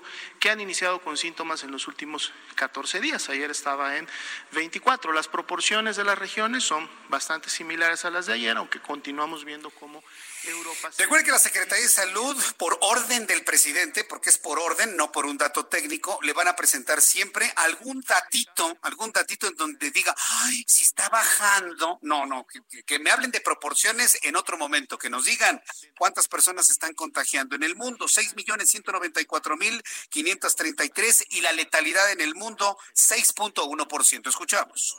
En México nos estamos acercando a las 300 mil personas estudiadas, son 293 mil 078 y prácticamente la mitad de estas personas ha dado negativo a la prueba de SARS-CoV-2, por lo tanto fue descartada la presencia de COVID-19 como enfermedad en ellas, está 153.601, pero del otro lado tenemos 97.000 326, nos estamos acercando también a los 100 mil casos confirmados en, en, en, México, es decir, personas que dieron positivo a la prueba y por lo tanto se confirman a COVID-19 ya que presentaban los signos y síntomas correspondientes de la enfermedad. Sin embargo, poco menos de la quinta parte, de hecho ya es como un 17-18%, son, son realmente los casos activos en México, estos 16.940, son los que en este momento mantienen la epidemia activa y que a través de ellos podría todavía seguir la epidemia este, dispersándose, ya que es donde está la capacidad este, infectiva y de transmisión en este en este momento.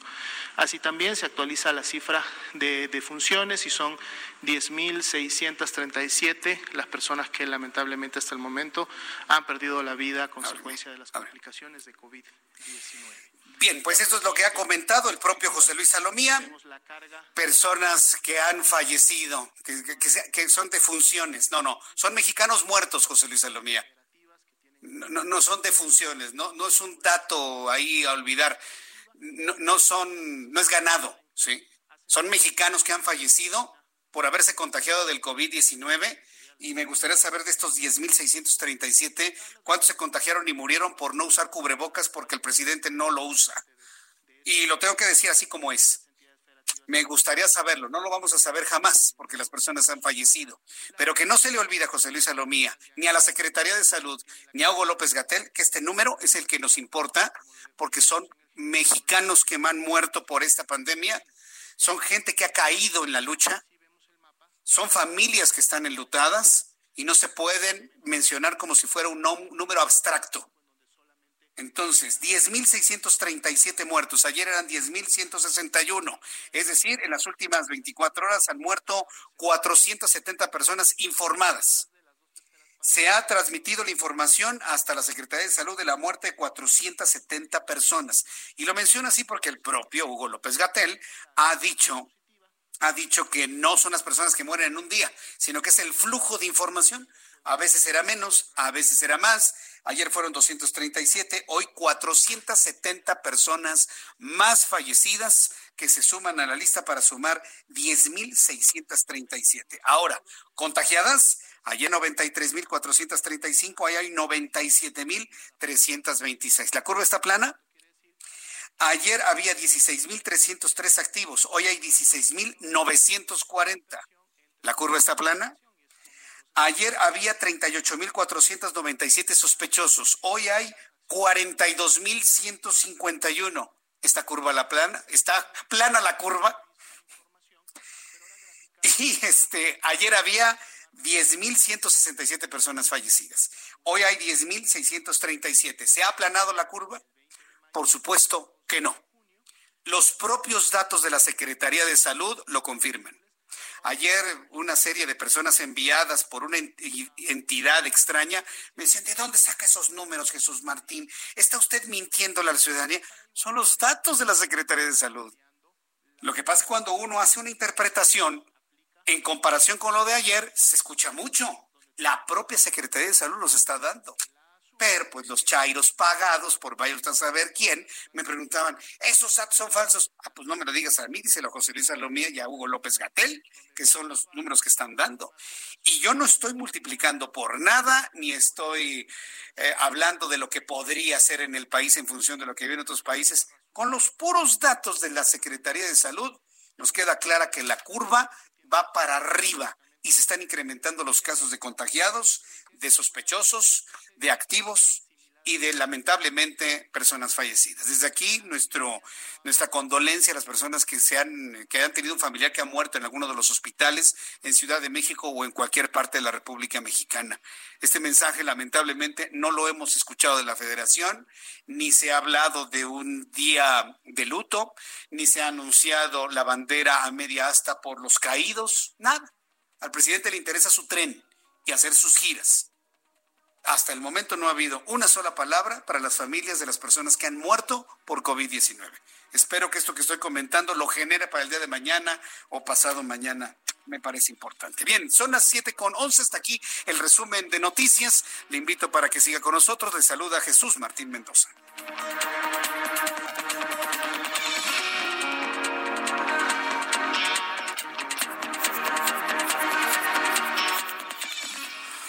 Ya son las 7 con 11, las 19 horas con 11, tiempo del centro de la República Mexicana. Saludo con mucho gusto a mi compañero Daniel Magaña, quien tiene más información.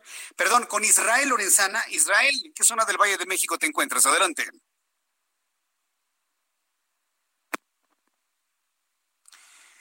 Israel Lorenzana. Bueno, en unos instantes voy a platicar con nuestros compañeros eh, reporteros, periodistas especializados en información de ciudad, que por cierto, pues hoy la ciudad ya presentó algunos embotellamientos. A mí me parece tan raro ya encontrarnos con algunos eh, asentamientos vehiculares donde donde no existían. Entonces, eh, Israel Lorenzana, adelante, ahora sí ya te tenemos en la línea. Adelante, Israel. Gracias, Jesús Martín. Bueno, pues tenemos información ahora para nuestros amigos que se desplazan a través del circuito interior. Hemos hecho un recorrido desde la zona de Benjamín Franklin con dirección hacia Marina Nacional. También hemos checado parte de la avenida San Cosme y, por supuesto, más adelante hacia la zona de la raza. En términos generales, circulación abundante a esta hora de la tarde, pero a buena velocidad, para que va con dirección al perímetro del aeropuerto capitalino. El sentido opuesto, hemos ubicado algunos asentamientos precisamente en la México-Tacuba y más adelante en Marina Nacional, en los carriles laterales, ascenso y descenso de pasaje del transporte público, pero finalmente nada a pensar en alternativas. Para nuestros amigos que van con dirección hacia Avenida Revolución, hacia Avenida Jalisco, o los que tienen su marcha con dirección hacia la zona de Viaducto. Jesús Martín, la información que te tengo. Muchas gracias por la información, Israel Lorenzana. Hasta luego. Hasta luego, que te vaya muy bien. Son las 7.13, las 7.13 hora del centro de la República Mexicana. Eh, finalmente sucedió lo que esperábamos que sucediera. Mire, al inicio de esta hora de información le decía que Hugo López Gatel es un hombre que ha sido profundamente criticado y un hombre profundamente admirado. ¿sí? Una de las virtudes que podemos señalarle a un Hugo López Gatel es que no pasa desapercibido, como sucede con el secretario de Salud, por ejemplo. Ese señor pasa desapercibido, hable o no hable. ¿sí? Hugo López Gatel no es así está en el centro de la noticia, en el huracán. Bueno, pues por medio de un video en su cuenta de Twitter, Alejandra Reynoso, senadora del Partido Acción Nacional, aceptó disculpas que Hugo López Gatel, subsecretario de Salud, le ofreció. Para mí la nota es al revés. Hugo López Gatel se acercó a la senadora del PAN para disculparse por sus dichos durante la comparecencia con senadores. Y que alguien de esta administración se disculpe, para mí es noticia, ¿eh? No sé para usted, para mí es noticia, sobre todo cuando he visto ejemplos de una soberbia increíble en los integrantes de esta administración, que alguien llegue y se disculpe, bueno, pues punto para Gatel, pues sí, qué bueno que lo hizo. Pero en, esta pero en una conferencia virtual realizada el martes, Reynoso aseguró que las denuncias que presentaron ante la CONAPRED como la Fundación Pública contra, en la función pública contra Gatel por la violencia política de género seguirán su curso, pues tienen que seguir su curso, ya no puede quitarlas finalmente. La senadora aseguró que esto es porque los documentos no se pidió una disculpa. Alejandra Reynoso, esto es lo que comentó sobre las disculpas que le ofreció el propio Hugo López Gatel. Reconozco y agradezco la disculpa ofrecida por el subsecretario López Gatel en una democracia, el debate es normal, pero siempre tiene que darse en el marco de respeto entre poderes, en este caso, entre el Poder Ejecutivo y el Poder Legislativo. Y sin duda podemos tener diferencias, pero México necesita que busquemos las coincidencias. Como mujer demócrata, creo firmemente en la importancia de la crítica, pero también tengo la convicción del reconocimiento del acierto. Por eso, mi reconocimiento a esta disculpa. Necesitamos ver para adelante. México nos necesita ante la emergencia sanitaria, pero también ante la emergencia económica. Busquemos las coincidencias y sigamos para adelante. Buen mensaje de Alejandra Reynoso, sobre todo cuando se hace el llamado a buscar las coincidencias, y eso me parece que es, insisto, de lo más, de lo más rescatable que se puede generar en este diferendo, que podemos retomar de este diferendo entre Hugo López Gatel y la senadora. Finalmente, el subsecretario de Prevención y Promoción de la Salud ofrece disculpas, la senadora lo recibe y seguramente ya en los siguientes, eh, en los siguientes días eh, el Partido Acción Nacional decidirá retirar las denuncias en función pública, o bueno, ya veremos finalmente qué deciden, pero ella, ella como tal, no puede hacer el retiro de las denuncias que están en curso. Bien, son las siete con dieciséis, las siete con dieciséis horas del centro de la República Mexicana.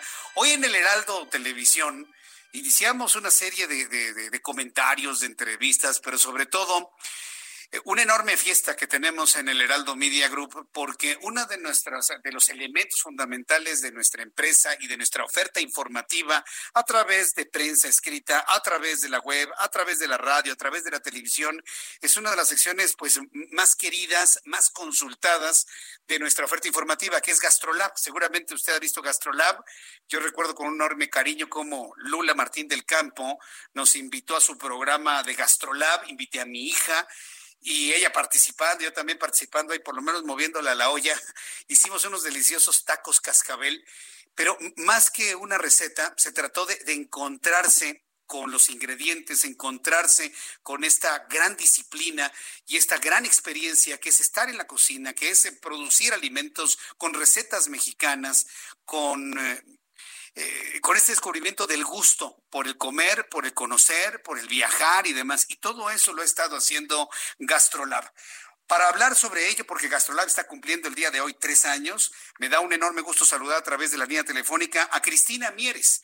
Ella es la directora de Soft News del Heraldo Media Group, creadora de este concepto de GastroLab, a quien yo le agradezco me tome esta llamada telefónica a esta hora de la tarde. Estimada Cristina Mieres, bienvenida. Muy buenas tardes. ¿Cómo estás, Jesús Martín? Buenas tardes. Muchas gracias por, por la invitación a tu espacio.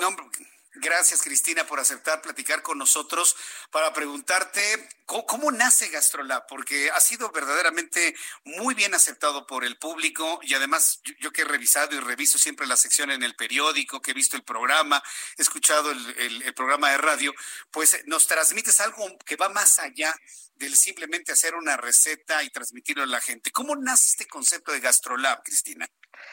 Pues como muy bien dices, eh, Jesús nace hace tres años, que hoy, hoy, hoy festejamos el aniversario. Pues la verdad es que nace con la idea de transmitir a la gente eh, algo más, ¿no? Eh, mi idea era que por medio del periódico, que fue como empezó, con dos hojas, la gente pudiera distraerse, pudiera disfrutar esos cinco minutos en los que eh, eh, invirtieran en leer lo que era GastroLab, pudiera distraerse, pudiera aprender cosas nuevas por medio de la gastronomía y, y, y, simplemente eh, olvidarse de un poquito de todos los problemas, ¿no? Como bien lo dices, la verdad es que GastroLab creció, bueno, está creciendo y ahorita estamos en todas las plataformas de, del grupo, ¿no?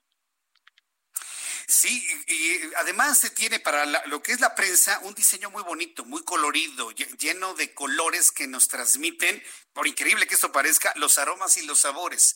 Han, han logrado un diseño muy específico y muy reconocido en la edición impresa, Cristina. Pues sí, la verdad es que atrás de Gastrolab Jesús hay un gran equipo. tú, bien sabes que se dice fácil tres años, pero no lo son. Hay atrás un gran equipo de colaboradores en, todos los, los sentidos. Hay, hay editores que la verdad es que nos han enseñado, nos han enseñado muchísimo. Un gran equipo de diseño que pone eh, todos los viernes eh, un gran empeño en que esto sea, como bien tú lo dices, ¿no? Colorido y, llamativo, ¿no? Que por medio del papel la gente pueda sentir esos colores y esos sabores que, que, que, tanto caracterizan, caracterizan a, la gastronomía, ¿no? Y sobre todo a la gastronomía mexicana, ¿no? Y, y hay mucha gente atrás haciendo lo mejor, eh, poniendo compromiso, esfuerzo, pasión para que podamos llegar a, a, pues a todos nuestros lectores, nuestros radioescuchas y nuestros eh, las personas que nos ven por medio de la televisión. Ahora hay un plus muy interesante de Gastrolab que a mí verdaderamente me, llama mucho la atención, que es la participación de grandes chefs mexicanos e internacionales. Hoy tuve la oportunidad de platicar con Miquel Alonso, qué gran plática, la verdad, con un hombre que es alegre en sí mismo y que, bueno, define a la cocina como el centro de, una casa, es decir, el hogar donde está el fuego, en donde la gente se reúne, la familia se reúne a comer con ese gusto de poderlo ofrecer.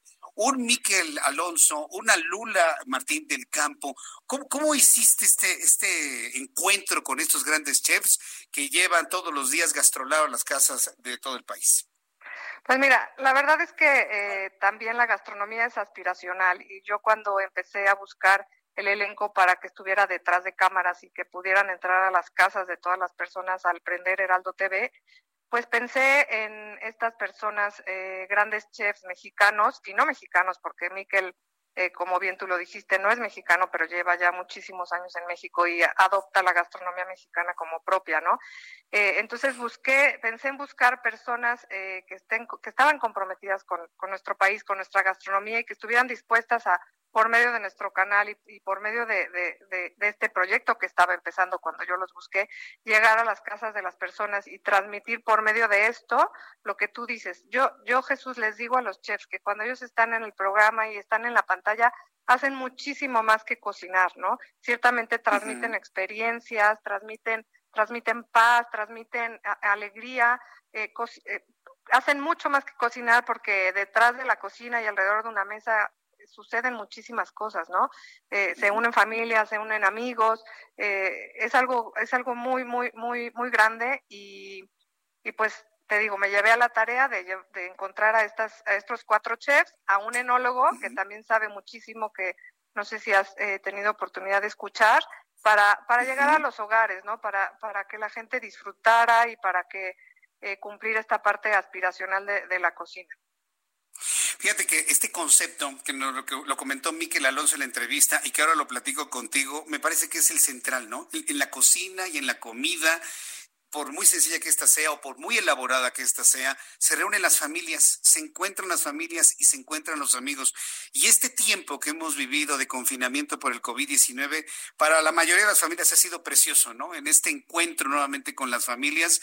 Y ahí es donde entró, pero perfectamente bien, eh, Gastrolab para las mejores recomendaciones de poder llevar algo diferente, especial a casa y recordarnos que siempre estamos pues muy metidos en la cocina y que es parte central de cualquier hogar, ¿no, Cristina?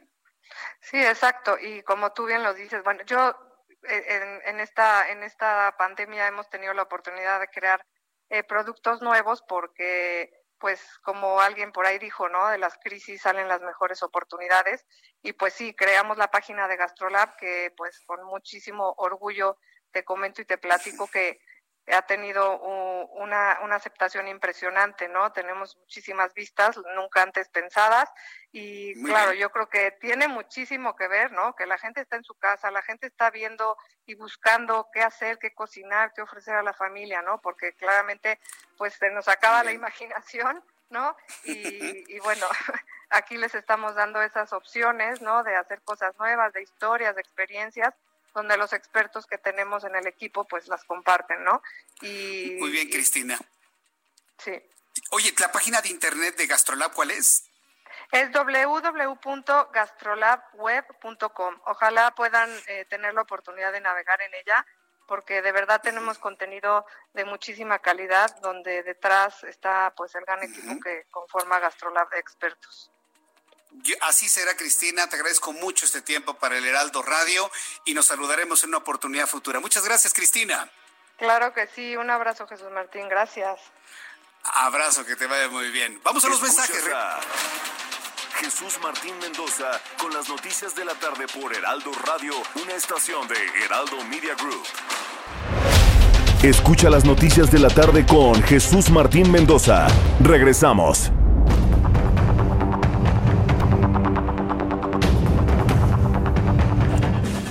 Son las siete y media. El reloj marca las siete con treinta, hora del centro de la República Mexicana. Aquí está, las siete con treinta de este día. Hoy, 2 de junio del año 2020. Ya, que me, me, me preguntaban que dónde veía la, la, hora. Pues tengo aquí un relojito enfrente de mí. Y bueno, son las 7:30 exactamente. Hay varias personas que me están diciendo, Jesús Martín, ¿ya te diste cuenta de que hoy es el día de mayor contagio? Pues sí, y la verdad a veces me, me, da, me provoca un enojo, me provoca bastante molestia el ver a los técnicos que para tener contento a López Obrador dice, no, pero ya bajó el porcentaje. No, mire, aquí ya, aquí ya declinó un poquito. No, no, es que ya está bajando. ¿Y cuál está bajando? Efectivamente, hoy hubo, hoy se sumaron de manera acumulada 97.326 casos de coronavirus. Ayer habían 93.435, lo comentamos, pero al hacer la resta, nos da uno de los días de mayor contagio, 3.891 personas mexicanos que se contagian de COVID-19 en el país y que algunos eh, han sido reportados como en un estado leve, otros que han tenido que utilizar hospitales, otros que, que se encuentran graves. 3.891. Para las personas que apenas nos acaban de sintonizar, decirles que Hoy se sumaron 470 personas más a la lista de fallecidos y la suma total es de 10.637 en nuestro país. Vuelvo a insistir con esta información que dio a conocer la Organización Panamericana de Salud. Le recomienda a México le recomienda a México no reabrir ningún tipo de actividad económica mientras se mantenga el incremento de los casos en México. Entonces, esto es muy importante mencionarlo. Entonces, la Organización Panamericana de la Salud está recomendando a México que no se reabra la actividad económica mientras se mantenga al alza el número de contagiados en nuestro país. Tengo la línea telefónica al diputado Asael Santiago Chepi. Eh, el diputado Santiago Chepi es diputado por el Movimiento de Regeneración Nacional y él está, está haciendo un llamado para que se garantice Internet para todos. Yo creo que ahora que hemos estado en el resguardo, pues sabemos la importancia que ha cobrado la conectividad, la importancia de la conectividad para el trabajo, para continuar con los planes de estudio, para mantener la comunicación con las personas, ha sido verdaderamente yo no me imagino una crisis de coronavirus como ahora sin Internet. Nada más, hagamos un ejercicio. Imagínese todo lo que ha resuelto usted en su casa gracias a Internet. Imagínese un mundo sin Internet con una pandemia de coronavirus como la que hemos vivido. Diputado Asal Santiago Chepi, me da mucho gusto saludarlo. Bienvenido. Muy buenas tardes. Hola Jesús, muy buenas tardes. Muy buenas tardes a todo tu auditorio. Muchas gracias. Te saludo desde Oaxaca. Muchas gracias, eh, diputado Santiago Chepi. Pues usted es un hombre que conoce precisamente lo que es la marginación, lo que es la pobreza en algunos de los municipios de Oaxaca. ¿Cómo poder llevar Internet seguro, amplio, gratuito, eficiente a estas comunidades para que puedan mantener la conectividad, la comunicación, el trabajo, la educación? Platíquenos, por favor, diputado. Bueno, primero reconocer el papel fundamental que realizan los medios de comunicación. En caso específico, en el estado de Oaxaca, como en muchos otros estados, hay comunidades muy marginadas, en donde no se tiene el servicio de telefonía, en donde solamente hay un teléfono por pueblo, en donde no hay internet, y si lo hubiera, hay que pagar eh, por una fichita, 10 pesos, 15 pesos la hora. Y es por ello que estamos exhortando para que el programa Internet para Todos, que es un programa que forma parte de los proyectos prioritarios del gobierno de la República pueda, pueda eh, operativizarse de manera urgente, sobre todo en los estados como Chiapas, Guerrero, Michoacán, Oaxaca, que tienen comunidades marginadas. Eso va a permitir que tengamos la orientación en salud necesaria, que podamos reactivar la economía porque se puede promover el comercio y el trabajo que están realizando los artesanos, eh, los, eh, la gente que está elaborando algún producto y lo pueda vender desde el Internet, desde, esos, desde, esas plataformas. Y obviamente el tema de educación. Para que se pueda garantizar el programa Aprende en casa, tenemos que tener Internet. Por ello, he impulsado un exhorto, un punto de acuerdo a la Cámara de Diputados para que la Comisión Federal de Electricidad, para que la Secretaría de Comunicaciones y Transportes y el Instituto Federal de Telecomunicaciones pueda de manera urgente empezar a aterrizar este programa Internet para todos, que ya tiene un presupuesto, Jesús, de 1.095 millones de pesos para este año 2020 y que sin duda en esta crisis va a ayudarnos a todas y todos. ¿Quién andaría en coincidencia de, una propuesta como la que usted está presentando, diputado? Porque yo le veo todo el sentido del mundo, pero habría que ver si tiene el, eco que usted está buscando. ¿Cómo está viendo las cosas, diputado? Mira, quiero decirte que eh, al ser un programa prioritario, está ya trabajándose en la Secretaría de Comunicaciones y Transportes, se ha creado un, un organismo que es Telecomunicaciones de Internet para Todos, y obviamente eh, estamos coincidiendo, coincidiendo algunos legisladores de estos estados, de los más marginados, para que estemos cerrando filas y podamos impulsar esto. Yo quiero pedirte ahí tu ayuda, que es muy importante en los medios de comunicación, para que tengamos atención, sobre todo a las comunidades más marginadas. Ha habido muchos decesos con el tema del COVID y el estado de Oaxaca tiene eh, muchos migrantes. Estos migrantes están en Estados Unidos y sirve también para comunicarse con los paisanos que están en el extranjero, el servicio de Internet. Hay una enorme coincidencia de los diputados federales de estos estados y queremos que realmente haga eco. Y por eso eh, te agradezco mucho que nos permitas informar de esto que estamos eh, pidiendo, a manera de exigencia también, que en lo inmediato podamos tener este programa Internet para todos.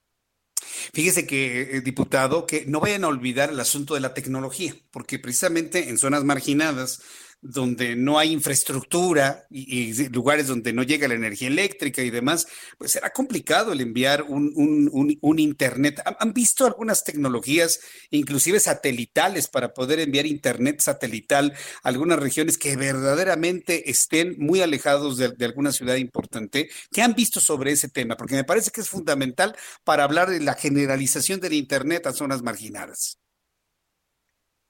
Hay algunos, eh, algunas empresas que han estado acercando la telefonía a las comunidades y los servicios de Internet, inclusive en algunas comunidades se han creado esquemas en donde hay eh, al interior de las comunidades telefonía comunitaria. Sin embargo, yo quiero plantearte que este programa Internet para Todos ya tiene un presupuesto y que es responsabilidad del gobierno federal hacerlo una realidad. Por eso el llamado. Hay empresas que están eh, acercando sus servicios de telecomunicación, sin embargo, ese planteamiento es para que el gobierno federal pueda aterrizar a través de la eh, Comisión Federal de Electricidad, a través de la Secretaría de Comunicaciones y Transportes, pueda hacer realidad este programa Internet para todos y beneficiar, como tú lo comentaste hace rato, a las comunidades más marginadas. Mira, en el caso del estado de Oaxaca hay 14 mil pueblos. De esos 14 mil pueblos, el 75% no tiene cobertura de telefonía y de Internet. Ay, no, pues sí, que tenemos ahí un, retraso muy importante en, Oaxaca, diputado. La verdad es que cuando uno empieza a analizar la situación que viven muchos de los municipios, son actualmente cuánto, 514 municipios, ¿verdad? O, o 520, ¿cuántos van? En el estado de Oaxaca hay 570 municipios. De estos 570 municipios, de estos 570 municipios, 369 municipios no tienen conexión en Internet. Estamos hablando de las comunidades rurales, comunidades que se encuentran a 8, 9, 10 horas de la capital del estado de Oaxaca. Pues e, es un asunto muy interesante y lo veo también como un enorme reto para usted, diputado. Pues váyanos este, compartiendo. Usted me dice que necesita la ayuda de los medios de comunicación para permear esta idea. Cuente con nosotros, diputado en, sus posibilidades con quien habla, hablemos, decirles que la trae usted una propuesta que me parece es justísima, ¿no? Te agradezco mucho, Jesús. Son, son tiempos en los, en los cuales salen a relucir todas las crisis que tenemos, crisis económicas, crisis sociales, crisis en valores, crisis en comunicación, y ustedes van a jugar un papel muy importante para que podamos salir adelante. Te agradezco mucho a nombre de los pueblos del estado de Oaxaca, podamos impulsar que este programa Internet para todos sea una realidad en un futuro inmediato. Muchas gracias. Muy bien. Le deseo mucho éxito en, esta cruzada, en este esfuerzo, diputado, y estaremos en contacto para este y otros temas del estado de Oaxaca. Le envío un fuerte abrazo. Gracias, diputado. Un fuerte abrazo virtual y a la distancia. Saludos a todas y a todos. Muy buenas tardes. Muy buenas tardes. Gracias. Es el diputado Asael Santiago Chepi. Mire, es de los diputados que, mire, mediático, bueno, pues está en este medio de comunicación, evidentemente, y mucha gente lo está conociendo, pero es de, los diputados que ya lo he entrevistado en dos o tres ocasiones y está chambeando, ¿eh? Está chambeando, sin necesidad de hacer grandes estridencias, chambea, chambea, hace sus propuestas, las discute, las generaliza, se las aprueban. Ahora está viendo, por ejemplo, este asunto del Internet. Yo sé que en algunos lugares marginados a lo mejor sería más urgente el agua, Internet, pero si tiene usted Internet, ya tiene la posibilidad de comunicar a otras partes del país que les falta agua y poder ir sumando voluntades para ir sacando de la marginación y del olvido y de la profunda pobreza, pues algunas regiones de este estado o de algunos otros más. Faltan 20 minutos para que sean las 8 de la noche. ¿Puede usted creerlo? Nos quedan 15 minutos de programa. Se nos fue rapidísimo nuestro programa el día de hoy. Hoy hemos tenido una gran cantidad de asuntos y vamos a un asunto que estoy seguro le va a resultar muy interesante. ¿Ya vio el tipo de cambio? Ya vio el tipo de cambio. Me decía hace unos días, la semana pasada, Juan Musi, que él no creía de que regresara el tipo de cambio a niveles de 19 o 20 pesos, pues está en 21 y tantos, 21 y centavos. Entonces, ¿qué es lo que ha estado pasando? Ya me tocó leer algunas personas muy adeptas a López Obrador. ¿Cómo les quedó el ojo a todos? Miren nuestro presidente cómo tiene nuestro peso fuerte contra el dólar. Y yo digo, ay, por favor, se trata precisamente de la debilidad del dólar, pero eso no lo van a entender del otro lado. Pero para que todos entendamos qué es lo que está ocurriendo, en la línea telefónica, Juan Musi Amione, nuestro analista financiero aquí en el Heraldo Radio. Mi querido Juan, Siempre me da mucho gusto saludarte. Bienvenido. Muy buenas tardes. A mí también, mi querido Jesús Martín. Y bueno, pues como ya apuntabas, yo te había comentado la semana pasada que era probable ver un tipo de cambio todavía bajando un poquito más. Eh, también te comentaba la semana pasada que en marzo de este año estábamos a 18.60 Entonces, para aquellos mediocres y aquellos que tienen memoria de cortísimo plazo que festejan que el tipo de cambio esté en 21.70, mis más eh, sentidas, eh, mi más sentido pésame, mis condolencias por, por su corta memoria, por su falta de visión y por su conformismo. 1860 es un tipo de cambio eh, en el cual deberíamos de estar si no estuviéramos, hay que decirlo, ¿eh? Eh, un tema tiene que ver mucho con la pandemia, que eso es ajeno a, México y a, lo que aquí acontece y a nuestro país. Eh, otro muy ligado a la pandemia y al tipo de cambio fue lo que pasó con los precios del petróleo, que ahorita te comento un poco más, que llegó a bajar incluso por debajo de cuatro dólares la mezcla mexicana. Pero también hay muchas noticias locales que... Sí. Ah, Juan Musi. Mire, voy a volver a marcarle a Juan, a Juan Musi, porque hemos tenido un altibajo en la línea telefónica. Esto es un asunto de la línea telefónica. Ella sabe que no le ha pasado que de repente usted le marca a una persona y se oye muy lejos, ¿no? Entonces tiene que colgarle y volverle a marcar, y entonces ya se escucha bien. Bueno, eh, lo mismo nos está pasando a veces aquí en las llamadas telefónicas en el Heraldo. Le estamos volviendo a marcar y creo que ya, ya lo tenemos otra vez. Este. Ah, ya. E-, entonces nos decías, eh, Juan, que hay muchas condiciones locales. Sí, sí, eh, te decía yo que qué mediocres y que qué conformistas los que celebran que esté a 21.70, porque en marzo de este año, ni siquiera hace tres meses, hablábamos de 18.60, ¿no? Entonces, festejar 21.70, pues me parece sumamente conformista, sumamente mediocre, y sobre todo, pues, eh, de, de, muy poco conocimiento en la materia, ¿no? Cualquiera que festeje que 21.70 es algo que debamos presumir. Eh, yo te decía que había dos factores muy importantes que inciden en el tipo de cambio, que no son culpa del presidente ni del gobierno actual. Eh, aquí ante todo hay que ser objetivos. Uno es la pandemia, que con el efecto de la pandemia todo mundo se fue literalmente a refugiar en dólares, eso debilita las monedas. Ahorita, de hecho, lo que está ayudando al peso y a muchas monedas es que muchas de esas personas que se habían ido a refugiar a dólares hoy tienen un poquito más de apetito por riesgo y de volver a monedas emergentes como el peso mexicano, porque la reapertura económica está trayendo consigo optimismo. Eh, es un sentimiento de optimismo y en ese momento quieres también más rendimiento y tienes más apetito por el riesgo que cuando sales despavorido y te vas y te refugias en dólares. El otro tema que te decía es el petróleo. Eh, los precios de la mezcla mexicana llegaron a estar eh, hace no mucho, hace cinco semanas, en tres dólares. Hoy está en 31, 32 dólares, más o menos. Es una diferencia también muy, muy importante. Pero ese componente que le falta a, nuestro país o a nuestro peso para poder regresar a niveles por debajo de los 20 y por debajo de los 19, pues sería una serie o un conjunto de medidas o de anuncios o de eh, noticias positivas que abonaran a la confianza, al crecimiento, al desarrollo, a la inversión para que eh, el peso pudiera tener más motivos para fortalecerse. Te lo dije la semana pasada, desde que estaba arriba de 22.40, 22.50, yo ya empezaba a comprar dólares. Te lo vuelvo a decir esta semana, compren dólares. A este nivel no me lo cuestionaría. Es difícil atinarle al punto más bajo, es difícil vender y también atinarle al punto más alto, pero de que hace sentido comprar un 20, un 30% de las necesidades o del patrimonio en dólares a 21.70 no me cabe la menor duda. ¿Por qué? Porque creo que México va a seguir desafortunadamente por un camino equivocado que hemos visto ya durante algunos meses, eh, 14, 15 meses para ser precisos, si no es que antes de que incluso se, se, se tomara posesión esta administración. Y lo que veo en el ambiente local es que no hay apetito por inversión, no hay crecimiento, vamos a ver un crecimiento negativo en el orden del 8 o del 9% del Producto Interno Bruto, no hay inversiones anunciadas importantes, no hay reformas estructurales, no hay planes para rescatar a México ante el dolorosísimo evento económico y además de salubridad, por supuesto, más importante que económico de la pandemia. Y de eso te quería comentar un poquito, si me permites. ¿Cuánto ha hecho y cuánto ha puesto el gobierno mexicano para contrarrestar los efectos de la pandemia en comparación con otros países? Mm. Yo mm. te lo he dicho muchas veces, Jesús Martín.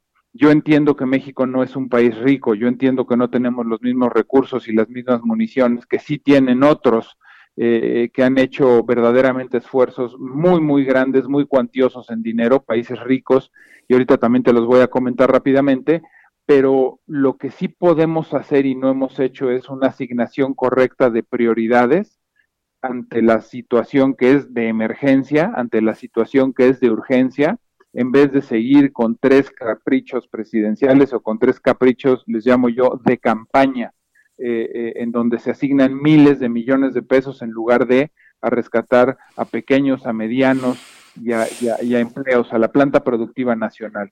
Déjame darte algunas cifras para ponerte en contexto.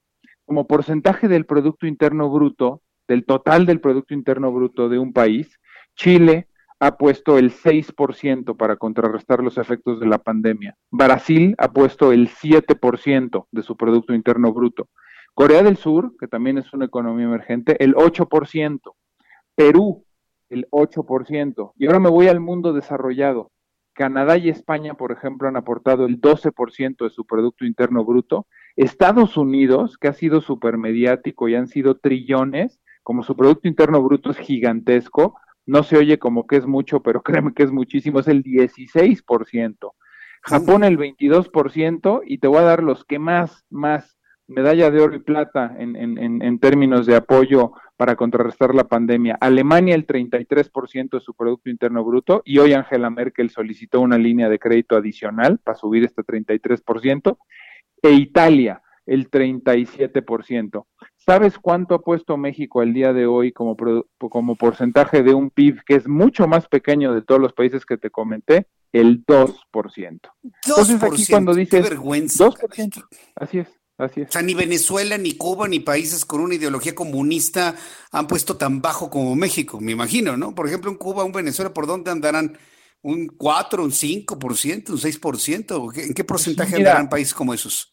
no encontré ningún país que estuviera poniendo abajo del 3%. Y, y los países contra los que más nos podemos comparar, que es un Chile, un Brasil, un Perú, andan sobre el 7, 8%. Oye, son tres o cuatro veces más que nosotros. Es increíble, ¿no? Es increíble, Entonces, como te digo, entendiendo que no somos ricos y que el dinero nos sobra, pero sí podríamos asignar prioridades y con esos recursos subir este porcentaje, porque además esto sería un mensaje muy positivo al interior y al exterior, pues de que el gobierno está consciente y está siendo empático con la dificultad económica. Prefieres ver negocios cerrar, prefieres ver eh, a, millones de mexicanos perder sus empleos y prefieres ver la cortina bajarse, pero tú sigues montado en tus tres caprichos de campaña, Santa Lucía, eh, refinería y, y, tren Maya. Eso es lo que creo que, que se podría reasignar, además de hacer otros ajustes al presupuesto. Diputados como el que comentabas tú ahorita, que, que debe de ser una especie en extinción, son pocos, eh, que podrían hacer un trabajo extraordinario para buscar de dónde apoyar a la planta productiva, porque al final se están dando un balazo en el pie, Jesús Martín. Es como Trump ahorita que está enojadísimo también con los chinos y con Hong Kong. Oye, ante esta dificultad económica, lo último que quieres es enojarte con el segundo país con mayor eh, poder de compra. Se está dando un tiro en la pata. Aquí también nos lo estamos dando porque cada negocio que cierra, cada empleo que se pierde, implica una menor recaudación para México. Así es que uh -huh. al final es, es, es, una falta de visión que me preocupa y por eso lo ligaba con el tema de decirte, creo que comprar dólares es algo sano, eh, sobre todo viendo de mediano y de largo plazo, porque aquí creo que la calificación de México se va a seguir deteriorando y la sí. circunstancia de las finanzas públicas también se van a seguir apretando. Juan, pues la verdad nos dejas preocupados por esto y, y la verdad enojados porque creíamos, o al menos 30 personas creían que este señor que está sentado en la silla pues iba a hacer la diferencia y vemos que no es ningún difícil no por el coronavirus, sino por las malas decisiones que, que, ha tomado. Compártanos tu cuenta de Twitter, por favor, Juan, para el público sí, que ahora que dice esas recomendaciones de tipo de cambio, pues quieran consultarte algo también.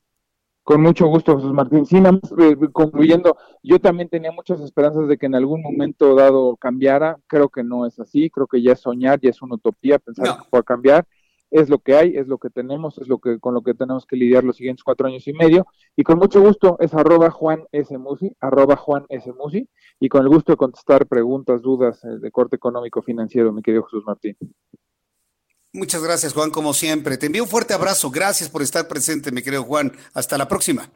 Igualmente, mi querido Jesús Martín, un abrazo fuerte. Abrazo, que te vaya muy bien.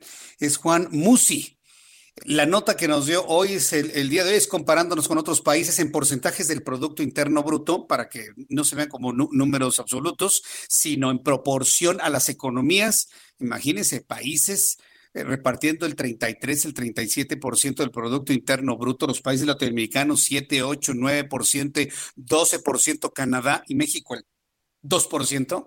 Es una vergüenza lo que ocurre aquí finalmente. Antes de despedirme, quiero compartir la siguiente información rápidamente, que sí nos deja con un dejo de preocupación, porque fíjense que la Ciudad de México eh, se había librado del fenómeno de los asaltos bancarios. Cuando López Obrador fue jefe de gobierno en la Ciudad de México, entre el 2000 y 2005, hubo varios años en los que había tres, cuatro asaltos diarios y cada año se sumaban 650, 700 asaltos a sucursales bancarias por año. Bueno, hoy tuvimos un asalto bancario verdaderamente preocupante, porque este martes se dio a conocer que una banda de delincuentes le puso un cinturón explosivo a una empleada bancaria para robar 14 millones de pesos. Se trató de una sucursal del banco BBVA en Gustavo Amadero. La empleada explicó a las autoridades de la Ciudad de México que a través de una videollamada le dieron indicaciones para sacar el dinero de la sucursal luego que le fuera colocado un cinturón explosivo. De acuerdo con medios locales, la empleada bancaria salió de su casa en Ecatepec, Estado de México, para dirigirse a su trabajo a bordo de un vehículo. Sin embargo, un microbús le cerró el paso y un hombre bajó bajó de él, lo amenazó con pistola y obligó a subir a otro automóvil donde iban dos sujetos, quienes la amagaron, le dijeron que tenía vigilados a su esposo y a su hijo y le colocaron un cinturón explosivo. Al llegar a la sucursal, la empleada tomó el dinero de la bóveda de varios cajeros automáticos y lo guardó en un bote de basura. Luego manejó hasta el municipio de Catepec, en donde recibió instrucciones vía telefónica para abandonar el auto y volver en 10 minutos. Al volver al auto, la mujer encontró la llave del cinturón explosivo y lo arrojó a un lote baldío. El dispositivo fue desactivado por especialistas de la Sedena, quienes señalaron que era un explosivo mal elaborado. ¿Cree usted este caso? Suena extraño, ¿no? Lo platicamos mañana, nos quedamos con esta noticia para platicarla el día de mañana, ¿qué le parece? Aquí en el Heraldo Radio ya vamos a tener obviamente reacciones de investigación por parte de la Policía Capitalina y de la Procuraduría. Entonces nos quedamos con esta noticia para platicarla mañana. Muchas gracias por su compañía. Le invito para que se quede en la programación del Heraldo Radio. A nombre de este gran equipo de profesionales de la información del Heraldo Radio, me despido de usted invitándole a que mañana nos veamos, dos de la tarde, Heraldo Televisión, seis de la tarde, Heraldo Radio. Por su atención, gracias. Soy Jesús Martín Mendoza. Que pase usted muy buenas noches. Esto fue Las Noticias de la Tarde con Jesús Martín Mendoza. Heraldo Radio. La HCL se comparte, se ve y ahora también se escucha.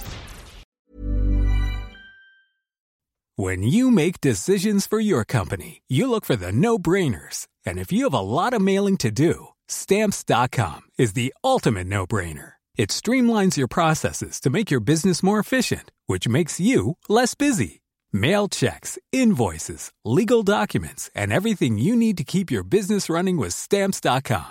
Seamlessly connect with every major marketplace and shopping cart Schedule package pickups and see your cheapest and fastest shipping options from different carriers with rates up to 89% off USPS and UPS rates. And with the Stamps.com mobile app, you can take care of mailing and shipping wherever you are. Make the same no-brainer decision as over 1 million other businesses with Stamps.com. Sign up with Code PROGRAM for a four-week trial, plus free postage and a free digital scale. No long-term commitments or contracts. That's stamps.com. Code program.